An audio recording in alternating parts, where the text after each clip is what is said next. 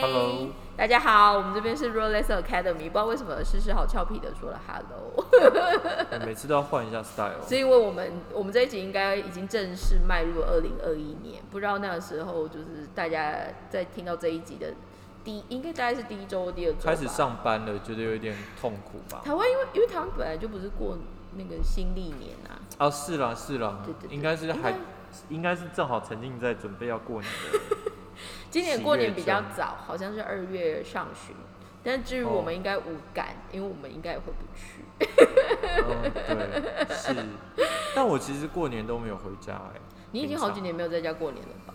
嗯，都我只要出国的时候就很少选过年的时候回家。我比较特别，因为我后来来日本之后，变成我家人来过年，哦，对，所以今年也是我来日本之后，他们第一次不能来，所以我姐跟我妈就是在那边啊，好可惜哦，好可惜哦，这样。不然 anyway，哦，OK，那本来是有计划要去哪边玩吗？我们每一年其实来的时候都是我姐会开车，我们就会去，就是有点像 country countryside 的 trip 这样。所以我们、哦我因为我而且我个人喜欢逛那个纤维产地嘛，然后纤维产地通常都过年应该什么都啊没有，可是因为是台湾的过年，对啊，台湾过年，所以就正常，所以我们可以去看你就工厂。拽着你妈跟你姐去就我姐姐工厂 drive，我只有告诉她 Google，我就是 Google Map。我我我是说，她 drive 到当地以后，你用手拽着她去工厂这样。我姐其实蛮喜欢看的、欸，哦，是哦，应该是说，我觉得他们的那个产地之旅的那个工厂的那个很好玩，因为像我们如果自己去工厂，就会觉得很像是出差嘛。可是对于他们，他们就会觉得新鲜好玩。嗯当观光工厂这种的。因为台现在日本也推很多工厂之旅了，你可以去哦看，比如说做菜刀的啊，做指甲剪的啊。可是你看完那个哦 process 之后，他又可以顺便就是让你买东西，嗯对，所以它就是一个 package。然后在这一集呢，我们刚刚其实就有设定了一个，也也算是 Rolex 的自肥主题，哎，也不算啦，算是 年初分享一下你的心，得啊，因为因为很重要因。为今年比较特，应该是说二零二零年非常特别的是，它其实在我很多没有预料的情况之下就度过。可是我觉得不是只有我，全世界都一样。因为二零二零年是一个非常特别的一年，所以我们上一集也有稍稍提了哎，一下。你本来是要弄一个布展，然后后来取消了嘛，对不对？三四月那个时候。对，其实我的公司成立是二零一九年的九月，然后十二月呃二零二零年的十二月，其实我刚好呃十二哎二零一九年的十二月，我刚好有一个就是有点像是公开讲座的东西，所以我就刚好飞回台湾，然后那个时候就有机缘就开始去。台湾就是雕，我觉得可以一起工作的人，这样，因为我觉得 maybe 台湾会需要有一个据点，还是怎么样。那那个时候，因为在那个之前什么都还没发生嘛，所以我其实二月我反而是一月回了台湾，然后临时有一些点子或有一些事情，所以我二月才很临时的去了巴黎的 Preview Visual，就是巴黎展。可是，在那个之前，就回到刚刚思思有说，我其实是打算先在台湾做一个布料展。因为台湾在我们要做布料展的之前，我早就隐隐约约有知道说，台湾其实在天然纤维的选项上面会就已经很少，但是有越来越少的趋势。然后那个时候就刚好又，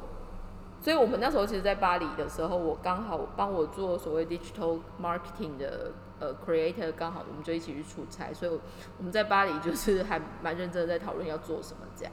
那反而是要做什么是指哦布料展。哦，布料展这件事情经决定要做这件事。对，我们那时候就已经决定要做布料展，所以场地也想了，那怎么呈现？那你要在网络上面什么做即刻，有的没有的这样。是那这个东西确定反而是在我们我们三月，我们原本三月底要办，可是因为确定日本的人也飞不过去，所以就想说先延期，看看 COVID nineteen 有没有这么可怕还是怎么样。但是结论来说，我们那时候原本想说可以延到四月、五月这样，结果还是不行。所以呃，我那时候反而是布料展那时候就集了蛮多东西的，不管是厂商给的样品或资讯什么的。可是那个刚好也是契机，因为我们那时候要琢磨就是呃所谓布料展的有点像招客人来这件事情，所以我们才开始经营我们的 SNS，就是 Facebook 的部分。哦，那蛮好玩的，反正我们现在就是用一些觉得，哎、应该的确用比较新的方式来做，但是没想到也很多因缘际会，就真的有机会可以用这样子的方式去做这些事情。But anyway，所以确定办不了布料展之后呢，我才想说，那这么多东西你要退回日本有什么用吗？还是怎么样？所以那时候才不知道为什么就刚好灵机一动，我们就开始真的实际做了呃布料方舟，就是是之前我应该有音乐有分享过，它其实是台哦，是湾一个、因为这个契机才开始，不对因为我东西太多计划好，对，嗯因为其实那时候没有空你本来是间的时候，特别从日本拉到台湾去。我只是为了要办布展而已。哦，那你本来本来办完布展，也还不太确定要怎么办嘛？因为我我们那时候的想法就很简单，就是我们想要做有一点像小 chic 的布料展，然后那个布料展又可以买又可以看，然后嗯，顺便有点像是做我的公司的一个 launch 的机会，因为我的公司其实一到现在为止我还是日本法人，我其实在台湾现地没有法人，所以我我其实就是一个海外公司的概念这样。那那个时候反而就是因为是这样子的背景，所以在那之前，其实我们的样品或包括那些东西，全部就是是。在我的 partner 就是狗狗家那边。所以他其实非常非常辛苦，然后连设计师或者是品牌要找他，对，因为连品牌要找他去做 presentation，他就要拉两个行李箱，很可怜，嗯嗯，就是嗯要去这样。所以后来反正就是灵机一动，就想说好，那我们要开自己的 showroom 这样，然后顺便大家也可以做办公室，所以我们就哎、那狗狗真的很很耐操哎、金牛座的啊，金牛座不是都这样吗？因为他不止这样，就是他弄了，因为我记得那个布料方舟的那些家具还是他去采购的、欸。他是他是一个非常 amazing 的人，那我应该把这一集给他。啊对啊，他会听吧？你看，哦，就我不知道 他不一定，他不一定有空听，他不一定有空听。那些东西等于也都是他 set up 的、欸。他跟我们另外一个搭档，我我们家其实很好，因为我们家其实在办，我们家其实今年非常精彩的是我们办的布料方舟，所以那个的部分我们同时也就第一次使用所谓台湾的所谓的群众募资的平台，只是我们做订阅制的部分。那那个东西其实后来至于我们，其实如果大家仔细去看我们在 website 的金额或数字，你会发现，哎、很没有人气，就是它它的订阅很弱。但是后来这时候我不知道这样说泽泽会不会揍我们来干嘛，因为很多人来就是付现金，他宁愿付现金，他不想用泽泽的页面，所以对于我们也没有差，只是我们的 a k 留在那边就比较有我，哎、等等等等，你现在，因为你现在是，你提到泽泽是已经切进去了，已经从布料方都切进去了。对对对对，就是布料方舟的事情哦哦，你布料方舟有上泽泽。有哦。但是，这个东西就变成是我们要去介绍我们，其实我们现在做很多东西，只是为了要让大家找得到我们。嗯，就是简单说可以 Google 到我们。以现在人的说法就是 Google 嘛，所以日本布料，你现在如果 Google 布料方舟，其实马上就会跑到我们这边。是所以这个东西其实就是我们在做一个创意。可是因为布料方舟它本身的存在比较有意思的是，它其实是 B to B 的概念，买布的、看布的、学布的这一种，所以它其实在泽泽的 system 里面不是对的。那至于我们、哦我们为什么想要做这样子的一个东西，就是因为我本来就有考虑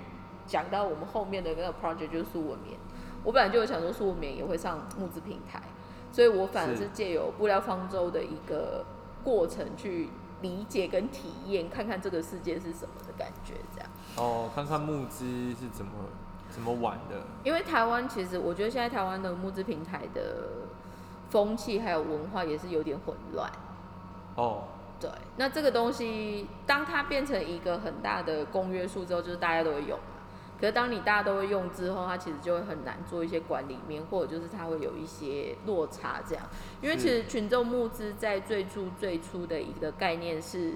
借由每一个小小的力量，可以把它集结在一起之后，它可能可以去完成一个不管是商品开发或者就是一个目标的事情。可是台湾现在其实群众募资已经变成是一个商品贩售的平台。哎、就是可是我觉得这样听起来还还还算有保障的，因为我有听过很多对募资是你到最后不见得会有东西的，因为你你大概想说我去我去支持，那可能到最后就会收到哦产品嘛。这这这个 case，我朋友在资助香港的有遇到，就是是有发，他现在说五年前他抖那个东西还没拿到，可是那个东西我觉得就是过于不及的概念，因为其实海外的话的确会把这一个东西变成是他在筹措一个商品上市前的那个成本最后的一个关卡。是可是台湾其实是非常利用，呃，台湾非常善于利用，就是已经把商品化这件事情变成第一关的感觉。所以其实，在泽泽上面很多都已经是成熟的商品了，是就包括其实你这一波没买到对，因为有一些，因为国外很多，他只你只是去目，你只是花钱去买一个 concept，呀呀呀，然后你就会发现，因为我之前也有，我人生第一次做这件事，是我买了一个，我觉得应该很多台湾人都有买，因为当时好像在那个明示吧还是哪里，好像有讲说什么澳洲的年轻人。对，就是自己在想办法弄一个平常可以戴的时尚口罩之类，但是嗯它又很嗯 breathable，就是有一个呼吸调节器之类的。现在有这种东西，有有有，然后因为我看到我有脸友，脸书上的朋友也是去 买了这个东西，但是我要说，就是因为那时候好像是大概三月的时候吧，去买这个东西，然后他说大概六月的时候会发售出不，来，这样。结果我就大概每个，因为每个礼拜都会收到他的速报，然后每个礼拜就会看到他说他又在做什么测试啊，然后这个礼拜他又换了那个造型，又换了什么的，然后大概从六七月开始他就说哦我已经在出货了，到现在没有，是一个影子都没有看到啊。诡异，然后也没有再更新他的周记了。但是，但是我可以理解啦，因为我觉得，就是我过了一阵子，我我的想象是这样，他本来就是希望你去支持他 project，但是他没有保证你一定拿到那个东西，我觉得，我觉得这个这个其实就是，嗯，我我们自己就是一种集资嘛。这其实有点好玩的是，因为像我们我们家自己上书文面的，我我那时候第一个为什么布料方舟会用那一个东西，就回到一个很实际的，因为我们没有现地的法人，但是后来后来我还是算是有找到就是可以靠行的人，对，但是重点是因为呃那个东西至于我们是一个很容易被人家找到，跟我其实除了要试这一个系统以外，还有就是呃我们其实是希望把它推广成订阅制。那泽泽上面本来就有订阅制的这个系统，OK OK。那订阅制本来就是每个月就是像 subscription 嘛，所以这个系统其实至于我那时候想的这个概念其实是有合的，所以我们就是先试。那只是用用布料方舟先试，对，因为我们就是想要，其实我们家现在就是走会员制，所以我们到目前为止，我们其实是六月底，呃，我们算六月二十几号开始。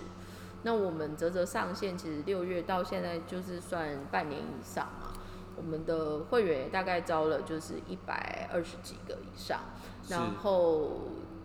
重复入场的人数，因为有些人反而他会重复来使用，我们的入场人数大概已经达到两百两百二到两百五，所以其实还 OK。因为其实我们像举例来说，如果七月八月台湾不一定会做开发，或者就是我们那时候有活动我们也没有接，所以以整个 performance 来说，我觉得已经算是还不错。然后意外的有被发现，因为有设计师还蛮多说，哦，我设计师朋友介绍给我的，或者是说我们 Google 到的，或者就是。是反正有成为一个小风声啦，我觉得蛮好玩的。那那个东西其实就是让我开始就是真的比较有 get 引爆，就是台湾的服装产业，因为其实我一直以来是。像我在台湾的时候，我其实就是接外国客人，所以我没有做过台湾市场，我就是把台湾的东西卖给日本，日本人可能 M buy 全球这样子。是那后来进了日本公司之后，我也是帮他们把东西卖到海外去。我其实没有特别针对台湾的市场运作过，所以今年做应该是说在二零二零年，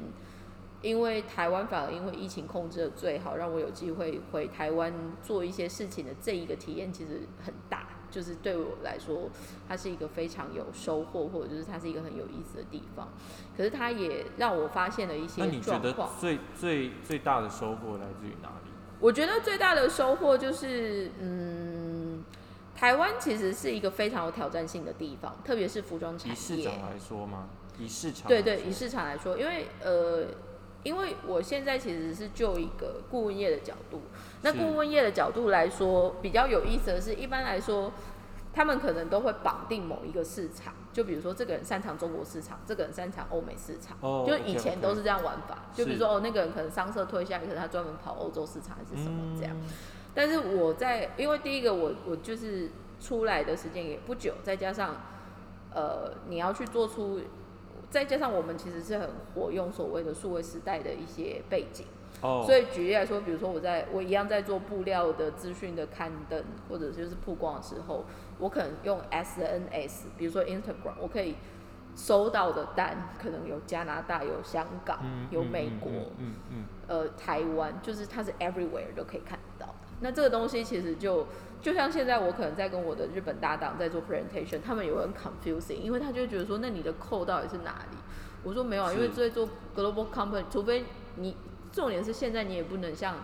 以前可以飞去现地做 presentation 嘛。是那以公司的角度来说，他就会觉得说，哦，没有，这个人就是北美圈，那个人就是欧洲，那个人就是中国。可是是在我公司，我们就是全做，因为我没有查。所以这个东西其实就是一个，我反而觉得二零二一二零年这件事情的一个很好玩的开头。可是另外一个更好玩的是，我刚刚说我们的方舟现在大概招了一百多个会员，是，基本上都是台湾人。嗯，可是台湾人很有意思，就像你之前去分享你去留学的时候，比如说你去法国学大阪什么，你会发现意外很多台湾人。所以台湾人其实出国念 fashion 的比率很高，虽然我不太确定他们 final 会不会回来，可是我们，所以我们也有有英国的，有纽约的，有巴黎的，有米兰的，有日本文化服装学院的毕业生，他们现在就是回到了台湾，可能因为疫情或者就是毕业之后，反正就是也没有办法在国外闯一闯，所以他们就回来。所以我们今年我觉得我们可以那么快累积到，因为我们的会员很特殊的是，他等于是要收费才能进来。那在全世界基本上应该没有一个地方敢跟你收钱，只为了要让你看布。是可是我们就在做这样子的事情。可是这个东西就回到一个很实际，因为营运成本跟我其实是在做一个筛选机制。因为如果你连这个都不想 invest，那就表示我们没有在 same page。所以对于我，它是一个很 fair 的做法。因为我们其实也要花时间去因为你空间也不大，你没有办法流动性的让人一直进进出出啊。因为说穿了，其实我们我我们现在其实对于这个空间，我觉得很好玩的是，它如果你如果以一个很 making sense 的想法来理理解的话，这样子的空间其实应该是不管是学校公单位或者是设计师协会该来弄的事情。是可是台湾没有人弄这种事情，或者是全世界也没有人在弄这件事情。就像日本这些很多商社，他们去海外的时候，他们其实那个 showroom 里面就只会摆龙定的东西，那一家就只摆谁的东西。可是我们现在摆法就是，你走进我那一间，你可以看到龙定，可以看到 Sunwell，可以看到 Yagi，因为全部就是我 select 的。嗯嗯嗯，对，所以这个东西它就会是一个很有趣的挑战。可是这个概念，我们其实我最近也有，就是上海的人有在说，哎、上海也想要弄一个这个，因为是它它可能会 match 到外面你的上海的 branch 嘛，你的意思是？呃，我们应该，我接下来想会考虑有点做授权，就是它可以用哦布料方舟这个名字，然后是它的 sourcing 的来源可能也是我们这边。是那到底为什么要做这？因为就回到一个很实际的，很多设计师他现在找布也不好找，再来他的量也不多。那这个两个前提，可是他要希望有趣。是那在这样子的需求下面，其实很多人他是根本没有选择权的。是那我们现在提出的这个东西，虽然它不是一个主要的收入来源还是什么，可是至于我们，它就是一个创造一个新的 community，跟我们想要去 create，这真的是可以有所谓的影响力的可能性。所以这个东西至于我们，它就是一个 core，它就是一个核心。那因为这个核心，我们就可以去延伸很多不同的东西出来。那二零二零年除了就是所谓的布料方舟这个东西，其实我在年我在七月的时候我就做了所谓的人才育成营，是也是一个很有意思的挑战。因为这就回到我之前，比如说在前几集我们就会讨论到说，台湾可能现在很大的一个问题就是很多人可能他去国外是想要念 fashion 回来，可是他没有工作可以。就他去的公司可能就是运动或者是休闲，其实没有 high fashion 这种东西。嗯，但其实平心而论，就算在国外要找到 high fashion 的工作也不容易。是，所以简单来说，它其实整个，我我觉得那，所以这个点，这点只出一个是只是他很，台湾因为没有台湾没有一个比较没有一个领头的 brand 嘛，所以你会觉得好像真的缺乏了一个，没有没有，还有我觉得，因为就除了下肢以外，好像很难。可是我跟你，我我必须讲一个坦白，其实台湾的公单位或政府他们算有心在投资这个东西，因为很多国家人家甚至不投的。是那他有投，为什么反而没有成果？这件事情你不觉得反而也蛮有意思的吗？但是这就先撇一边。我觉得就是我们其实也是在试，因为台湾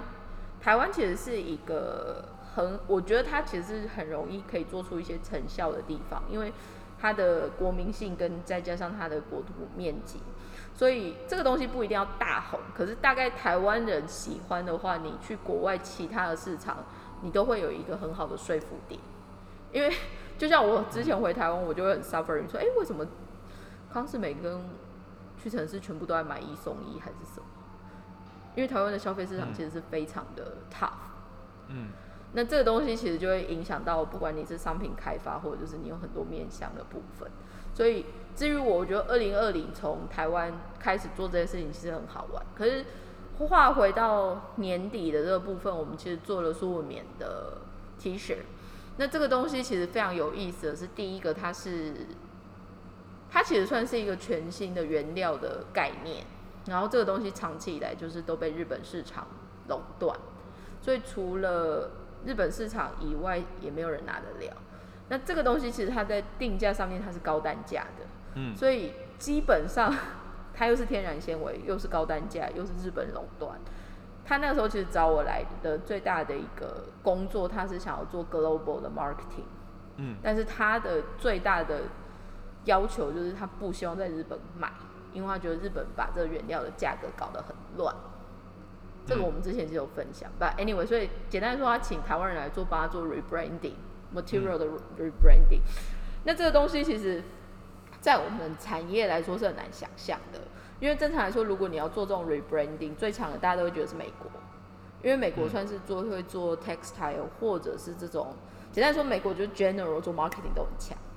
嗯，所以没有人会觉得说，哎、台湾也有 team 可以做这样子的事情。嗯那我们其实也是用一些比较不同的做法来尝试。嗯但是因为我们我们现在录的时间，我们其实我们就刚好达成了啦，我们已经达成了。嗯那我们剩下还是其实还是有二三十天要 run 这件事情。那至于我们这也不是结束，它其实就是一个起点。我们只是想要再试，达成就是募资这件事情达成嘛，应该是说至于我们达标达到百分之百，对，因为募资平台的一个逻辑，你上面要有一个目标金额。那至于我们，我们的目标金额有点像是开初期开发费用的感觉，哦，所以我们现在设定的至少可以 clear 前期的开发成本，跟工厂如果真的要投下来做生产的话，它至少是有一定的量可以走的。因为你以前也是是在成衣厂，你们以前一单最少几件不做，呃因因客人而定，但是其实最小最小你们是多少？小好像三万，我记得是三万这个数字，对啊，所以至于我，我现在其实就是做两百件、三百件。所以我现在很特殊的是，我其实是用 Made in Japan，但是这个东西让我我我觉得这一个会提到一个很有意思的分享是，因为我们这次把苏文棉在台湾做曝光的时候，我们其实也有跟主流媒体不小心有碰上。那主流媒体第一个对我们的反应就是说，诶，这么贵的东西又是天然纤维，为什么要找台湾市场来试哎、不好意思，我 rephrase 一下，？OK，呃客人的要求一百件也做啊。不好意思，但是 如果你的前同事在听的话，但是我要说，那个一定是你的客人跟你有一定关系的吧？新的客人你们会接吗？不会，但是？但是但是因为就是那个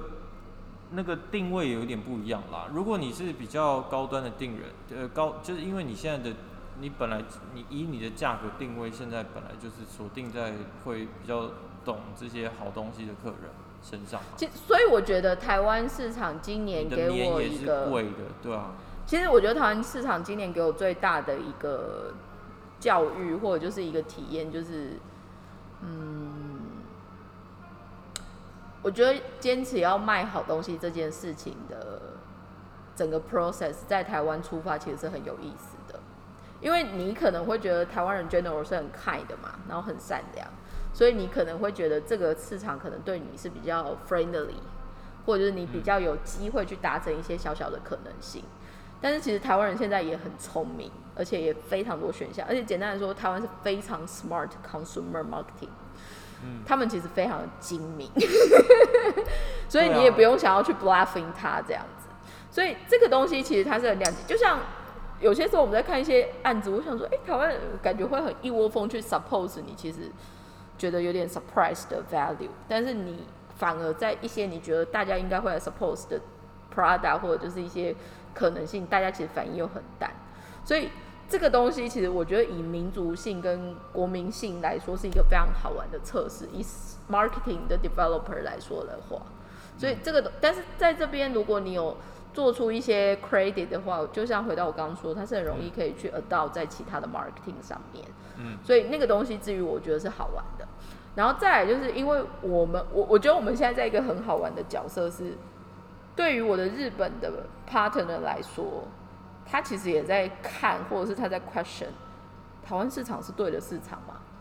嗯，因为第一个就回到所以是不是台湾又不穿天然纤维，或者是台湾好像不太 care 衣服，还是什么什么之类的。但是我现在讲的是 general，因为日本人特别是商社挂的，他们会知道每一个 marketing 的取取向嘛，所以他们是冷静的告诉你说，你这一区好像不适合做这个事情。可是不是只有我的 partner，而是很多在打台湾市场，特别如果是用 apparel 在打的人，他们都觉得台湾很难做。嗯，对，But anyway，那所以这个东西至于我们，它会是一个很好的体验，跟很有意思的是，我们其实现在做了呃这一个募资，第一个回到最初说，为什么我用日本字，因为它的 MOQ 是我很好运作的，嗯再加上我们做这一次的呃一个出发点，我的搭档的叔叔他有一个很重要的价值想要打造，就是他想要把供应链，就是把做这个东西供应链有饭吃的这个东西要留在日本，所以他很早就跟我说他不他不要只卖沙县。对啊，而且我觉得有点可惜，如果不是在日本制的话，因为你现在这个东西的价值就是，你就是就如你所说，这个苏文棉只有日本在在用嘛，就是只有日本在进口这个棉嘛。其实他们现在就是发现到说，他现在最 suffering 的是没有对的 buyer。所谓没有对的 buyer，就是包括他的 sales channel 有没有用对的 value 的 branding 的做法去提供给对的消费者。简单来说，就是他贩售的商品价格是不是合理的。嗯现在其实，在日本在苏武棉的这个运作上面其实没有，所以非常的混乱，可能有一件几百块的，也有一件几千块、几万块的。那这个东西才会做到我们现在要导入的所谓的 rebranding 这件事情。可是虽然是这样子，你说你的 end end buyer 的 marketing 是这样，可是它在前面的 supply chain 或者就是整个在做 mono 之谷里，我们说的染整有的没有的这些，他们其实是没有问题的，因为他们其实最擅长做这个东西的嘛，因为全世界一直以来就只有他们会做。是，所以我们现在其实只是希望把下游所谓的跟消费者这部分移出去做不一样的东西。但至于我，我觉得我们这个案子会有一个非常 lucky 的点是，因为我的量不多。我们之前有分享一个数字，我们其实大概就是薯片嘛，一年一年的产量，如果我们坚持用的 first pick，它最多大概就是薯片嘛的可能一千分之一。嗯，所以他要找寻的客人其实也少非常多。嗯那至于我们就多了一个 flexibility，就是你去找什么是你对的客人。那这个东西，至于我从台湾出发，我觉得很好玩的另外一个背景，是因为二零二零年，至于我在 career 上面有一个很大的事情，就是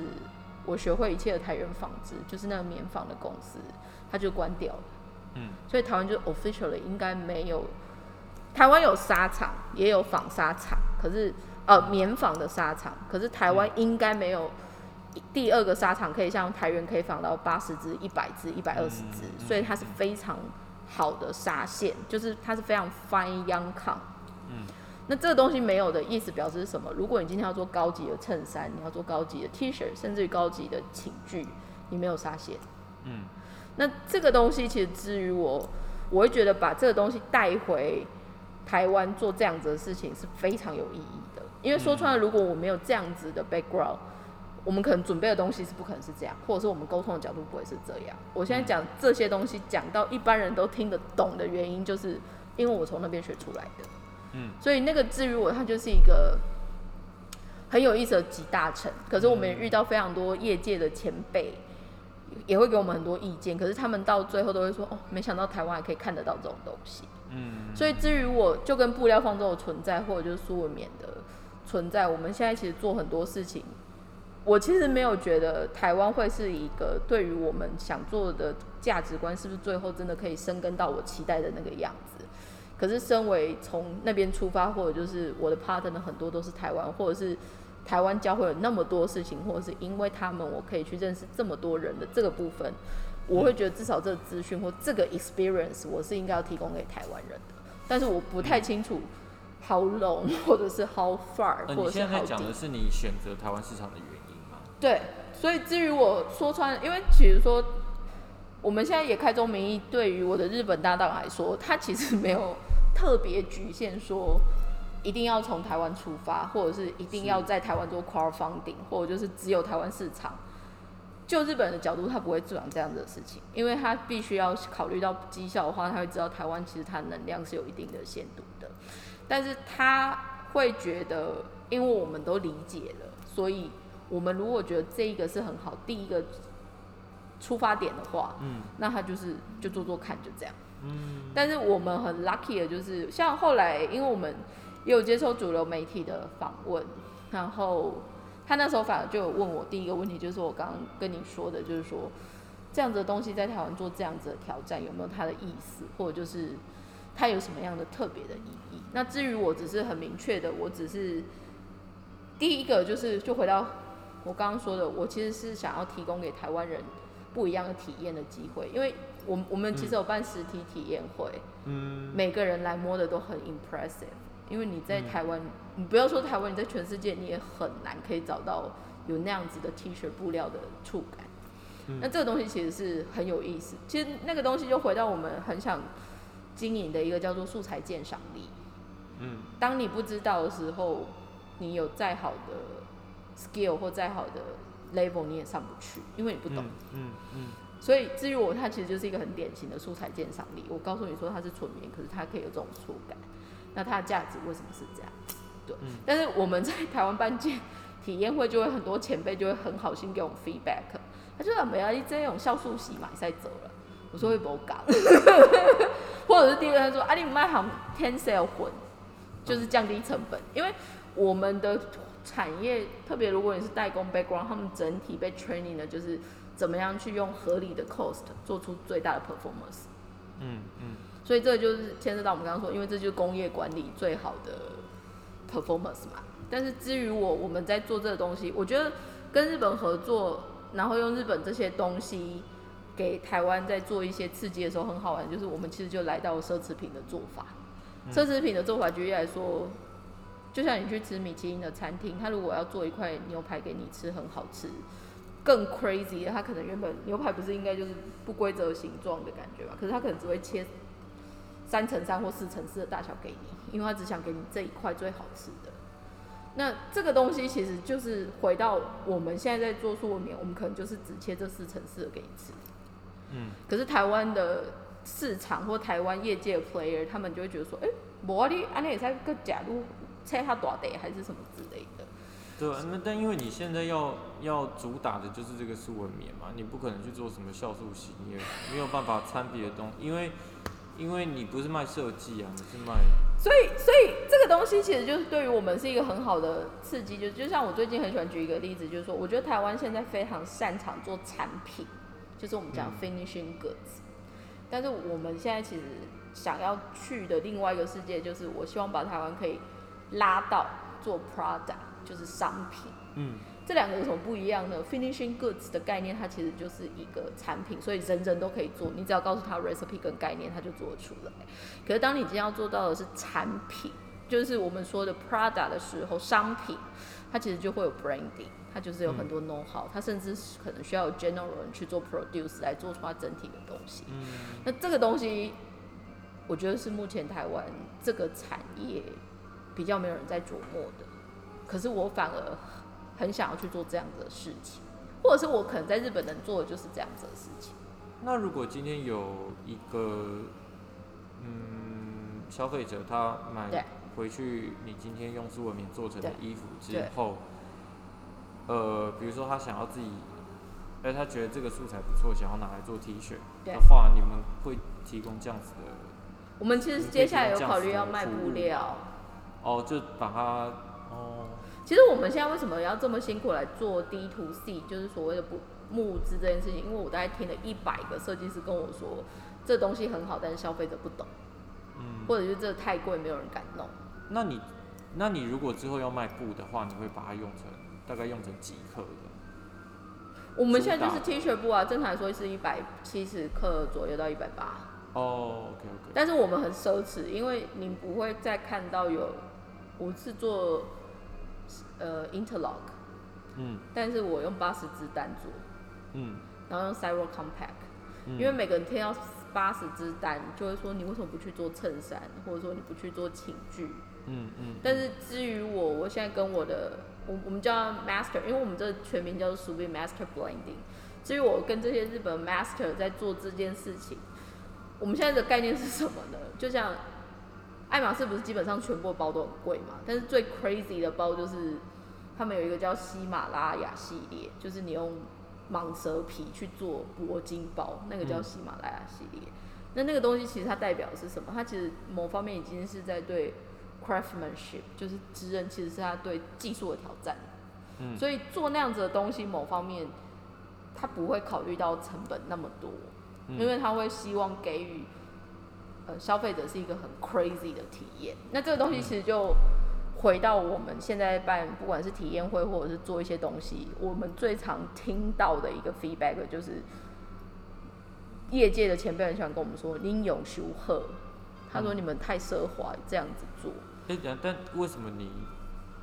做选择 T 恤而不是其他的东西？比如说像刚你提到那个前辈说衬衫或是寝具，因为举例来说，你光是起订量就不一定就高很多啦。哦就有差哦，然后再来，如果你诶这种感觉就像是，如果你今天真的是一个很注重所谓的生活品质，你是走 very luxury 的人好了，是你当然全身外面可能会穿很厉害的牌子，什么有的没有的。可是如果今天连内衣内裤你都可以用非常 luxury 的话，那你就是 super luxury。因为多数人在选用所谓的 luxury goods，它都是在最外层给大家看的嘛。可是我们今天为什么会特别找这么亲肤，或者就是走？简单来说，大家就说谁会想要花个几千块去买一件 T 恤？一个非常 simple 的 T 诶恤，你的 T 恤是 cotton sew 的吗？它很瘦。哦哦好，但是这个东西，我觉得，我我觉得这是我们第一次做一个开发，稍稍先远离所谓的市场或者是所谓的消费品化的这件事情。我们其实先拉回来，对于这些很擅长做 Prada 的这些 master 们，他们身为职人的浪漫，或者是以他们的想象来说，就像我的现在跟我合作的这些 master，他们就会说：“哇靠，做这案子真的很爽。”因为当你是一直从市场出发，或者一直从成本出发的时候，你很多其实 creator 他会被限制住，他就会说，那我这个可能就是不要用到那么好，或者就是说那个怎么样怎么样。那我现在至于，我现在其实只是在帮他们抓一个平衡，但是为什么该做这样子的刺激是，大概以以前跟以后跟现在都再也不会有品牌做这种事了。嗯那至于我们，我们只是要用第一波先去打出这一个原料它的特殊性跟感受。所以我们现在，比如说像我之前给你摸，或者是给其他人摸，很多都觉得自己看过很多厉害部的前辈们，他们来摸这个东西的时候，其实他们都还是有吓到。嗯他说没看过这种东西，嗯嗯所以这个至于我们就会觉得，哎、那就是我们的一个 achievement，然后这就是我们的 goal。那这个，所以为什么我们反而得做群众募资的原因，就是因为这样子的感受跟这样子的投资法或这样子的体验，嗯大概只有我们可以做。嗯未来你在考虑到商品化，你去跟品牌、跟设计师，他们其实不一定可以这样玩。嗯但是我们能做的是，当我们在第一波打出这个东西的时候，我们在留在市场上面的 reputation general 至少在感受上面是很 impressive 嗯的。这个东西是我们在做所谓的 material 的 branding 的一个想法。这就跟当时候如果没大家都不知道什么叫 cashmere，你要怎么去打 cashmere 一样。嗯嗯嗯所以我觉得这是一个，对对于我，我觉得做这个公司是一个很好玩的事。嗯包括连跟我合作的这些前辈们，他们都会说：“哇靠，这真的没有第二个公司敢这样玩的。”我说：“嗯，对啊，但是这就是我公司可以做的一个优势。”所以总结一下，你刚讲说在二零二零，你呃觉得你的公司去做群去接触，比如说群众募资这件事情，嗯透过布料方舟啊，或是最近的苏苏文棉的这个对专案来说，你觉得最有趣的地方就是你真的去做了这些事情，然后有点像接受这个挑战，但是比较让你觉得，呃，比较让你觉得惊讶的地方，也是跟你预想的有点不一样吧？台湾这个市场，对，因为因为我觉得很有意思的是，很多时候你觉得对的事情或者是有趣的价值，它其实意外还是需要很长的时间被接受。嗯就算你觉得你已经，哎、这就是就是这样啊，就就是你会觉得很理所当然。就譬如说，呃，举例来说，我觉得现在台湾就会很期待，就是说，哎、你这东西那么好，那你价格可不可以便宜一点嗯，？It's not making sense。但是这个东西，我我觉得这个这个其实就是一个我们会 keep fighting，或者是我会希望一直 keep 的一个价值。就像举例来说，大家不会特别去杀爱马仕价格嘛？爱马仕今天想要卖三十万就三十万，五十万就五十万嘛。对啊，但因为爱马仕毕竟是对，爱马仕，对，所以我的意思就是说，我觉得是时候我们想要做的一个挑战，就是就回到，就像你说，它是爱马仕啊，我是说，那亚洲到底还要再花几百年才会告诉我说，你终于不是只是喜欢买爱马仕，你也会考虑要做出一个爱马仕。是啊，但是我相信爱马仕在卖出这辈子第一个包的时候，也没有这么贵。没有，因为我们东西没有那么贵，我们没有到 crazy 的贵，我只是我知道，我只是一个，没有，所以我的意思就是说我我其实我看你们定价，我觉得哦没有我想象中贵啊没。有没有，所以我的意思就是说，我们其实是有企图心，或者是有一定的 challenge 的概念去做这件事情。嗯那回到一个很现实的，大家都会问我说，那苏文明的下一步是什么？我其实现在考虑是要往海外走了。台湾其实已经，我觉得该做的做了，该有的体验也有了。那留下的一些 e r 愿意运作就运作，嗯，但是它那你要改版型哎、哦，其实至于我的重点，我想要卖布，哦，或者是我想要跟设计师做联名。嗯。因为说穿了，我也不是设计，我也不是品牌，我、哦，我其实我其实最强的功能是供应链管理。嗯嗯，所以至于我，我只是告诉大家说，供应链管理或者是新的 partnership，其实有不同的选择跟做法。嗯那这个东西其实是未来，我觉得，如果你不是到一定规模的品牌或设计师的 buyer 的话，我们现在提供的这个东西才有可能让多样性跟有趣度留下来。嗯因为我觉得过去几年，特别不管是 fast fashion 或所谓的规模经济，它其实就是它不会不见啦，但是它 always 都会在。可是就包括我们现在想要做一些事情，就是说，那我们可不可以做一些事情是让小量但是有意思的，或者就是多样性可以保留？我觉得现在其实就这这其实就回到为什么我们家的修润我反而叫布料方舟，因为它的概念就是来自于诺亚方舟。诺亚方舟其实最大的一个功能叫做生物的多样性的保持。嗯所以那个东西不一定它是铁定赚钱，或者就是它是不是大众大家最喜欢。可是如果我们觉得嗯这个有趣度该留下来，我觉得它就是该留下来。那那你觉苏文也？就是一个 one of the example。那既然你提到方舟这个概念，那至于你什么是洪水呢？我觉得洪水是啊，我其其实今天刚好有一个很有趣的问题，因为我最近在跟我今天刚好在跟一个一样在 global company 的前辈在聊一件事情，他们最近在台湾做设计大赛，所以他们做征稿，哦，然后以他来说，他觉得台湾的设计师给的东西其实很 impressive，嗯，所以其实在设计的能量上面服装吗？对服装设计，哦，他觉得哎蛮、有意思，而且大家很有创意，而且做的东西嗯其实美感或者是整个没有那么不好，至少不土吧，我不知道，以他的逻辑来说这样。嗯但是我们就在讨论一他，我后来我就只有说，对啊，因为台湾从头到尾不是不能做时装产业，而是台湾人先觉得自己不能做时装产业的这个概念先困住了。嗯因为他们可能就要追求量比较大，或者就是他们可能要追求可以养工厂的，还是什么这样子。所以，如果你至于我洪水是什么，我就会告诉你说，所谓的普世价值吧。嗯，普世价值就会告诉你说，没有，你会提纲丢，你都是爱做找蛮念、杀找蛮念，现在那样雄厚。但说穿了，那些很多都是海外布局啊，所以他真的让台湾人有饭吃的比例是怎么样，我也是一个问号。因为说穿了，他有很多都是外劳啊。嗯，对，所以我会觉得啦，因为这几年就是好玩的事情越来越少。至于我是这样，嗯，我我最后想要分享一个东西，是因为我这个礼拜刚好有机会，我看了一个非常有趣的纪录片，它叫 Clad，、就是那个法国的那个 Select Shop 的那个 film，、哦，就那个，嗯嗯他们不就是刚好在二十年的时候选择 close 掉嘛？嗯嗯嗯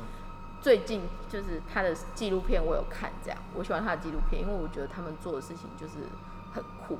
嗯可是其实简单的说，他那时候是说，哎、为什么要收起来的原因，他就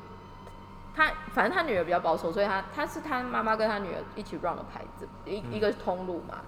然后他们有一个说法，就是说，因为妈妈年纪大了，然后觉得她现在体力再不退下来不行，因为他们也工作很多，所以反正他就趁刚好二十年，然后就是整个都很圆满，所以就把它结束掉。可是他妈妈就真的比较傻，他妈妈就会直接说，因为他们发现他们可能跟以前做了一样的努力，或者是更多的努力，可是他们的 sales 就是起不，就是他们的 sales amount 就是不好。那他们曾他连他们那种等级，他们是被誉为 Clutch 是一个 Internet，然后他的他的他所 play 的所谓的 Internet 的概念是 before the Internet，、嗯。所以在以前没有网络的时候，其实 Clutch 所收集的资讯或所发行的一些东西，它是超越网络的，或者是以前的人不一定从可以从网络获得这样子的资讯的时候，它其实就是一个非常大的 inspiration 这样子。嗯。那连他们那么传奇，连他们感觉都那么有影响力的地方都不得不消失的时候，这产业还有什么好玩的啊？可是说实在的，买不起，没有没有，所以所以所以我的，所以我跟你讲，这间店挺贵的。但是我跟你说，相反的，我其实就是反过来，我们在讲一件事情，大家都会觉得越买不起，可是你越支持越便宜的东西，你的薪水越低。没有是啊，但是但是有有一个怎么讲，有一个比例原则吧。比如说，因为你，比如就像就像比如说，就像爱马仕，它也是本来就是服务金字塔顶端的、所以那间那间店也是有一点服务最潮的年轻人的，但是又有钱的，所以一般一般人其实很难在里面进行消费，因为买下去买的下手的东西真的不多哎、可是我发现很多人会存，他宁愿去买他一个小的文物还是什么，他就是会去那边买，因为他其实是要去那边接受那个 atmosphere 刺激啦。就是怎么讲？比如说，比如说你偶尔假设像我觉得我已经算中产阶级了，嗯就是我有时候会就是舍 go 得消费 crazy 这一件事情。对对对。但你说买一个川久保玲的裤子啊，或是买一个三宅一生的外套、包包，这种事我可能做得了。但是那间店就是 有啦，各位还是有啦。现在真的蛮贵没有没有没有，我我我觉得我不会特别说每个人的消费习惯都要去到那样子，可是我会觉得，嗯因为比如说我在看那一个纪录片，我印象很深，就是 Can West，就是很爱那家店。但我想说，Can West 如果那么爱又那么有钱，有这种 buyer 怎么有可能会倒掉？嗯所以说穿了，他其实在 point out 是一个什么事情呢？我觉得如果大家真的有喜欢什么样的地方或什么样的人或什么样的事情，要去支持他。你不要在那边只是说我很支持，但是什么都没有给，这样是不行的。我我倒有一点点觉得那一间店啊，在刚创立的时候是 revolutionary，他后面有然后他一直到，但是你你说你说你过了几十年的现在，你要说他他就真的不特别了，他就只是聚集了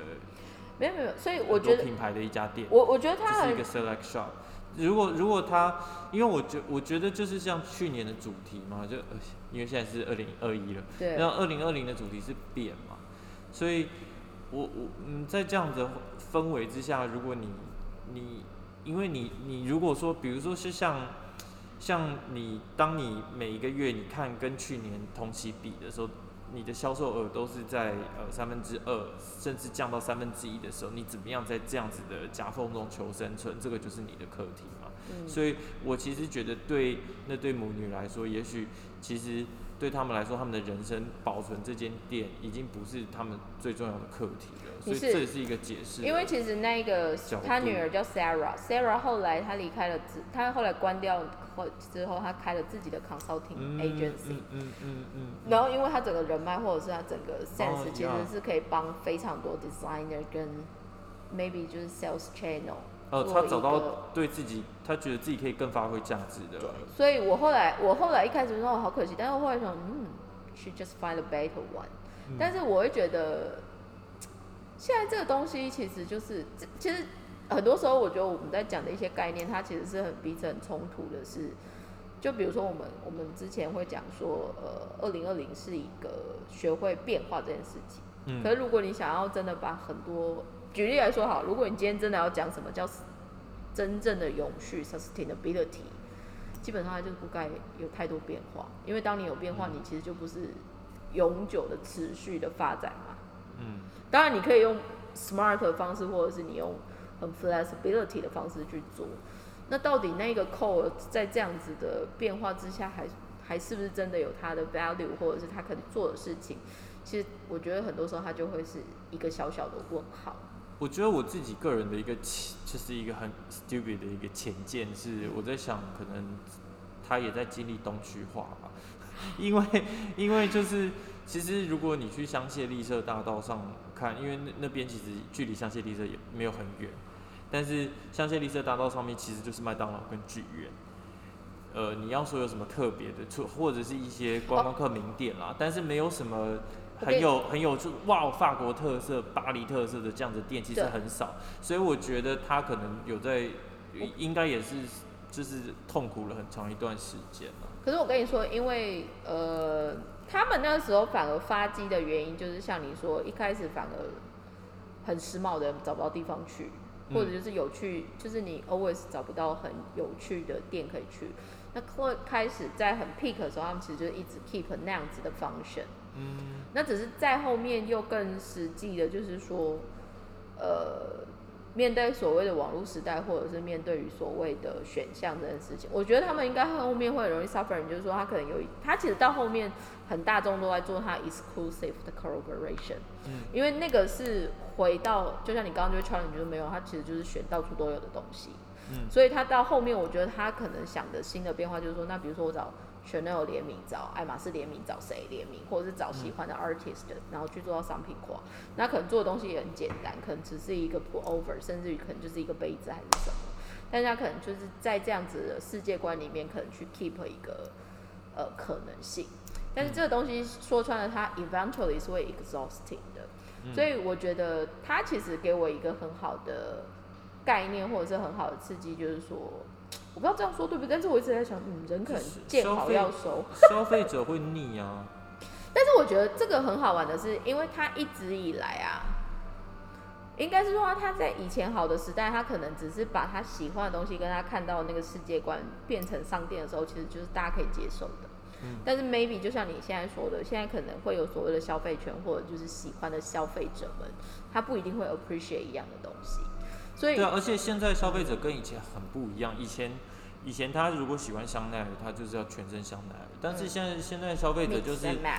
就是 Uniqlo 配香奈儿的包包也有可能，所以其实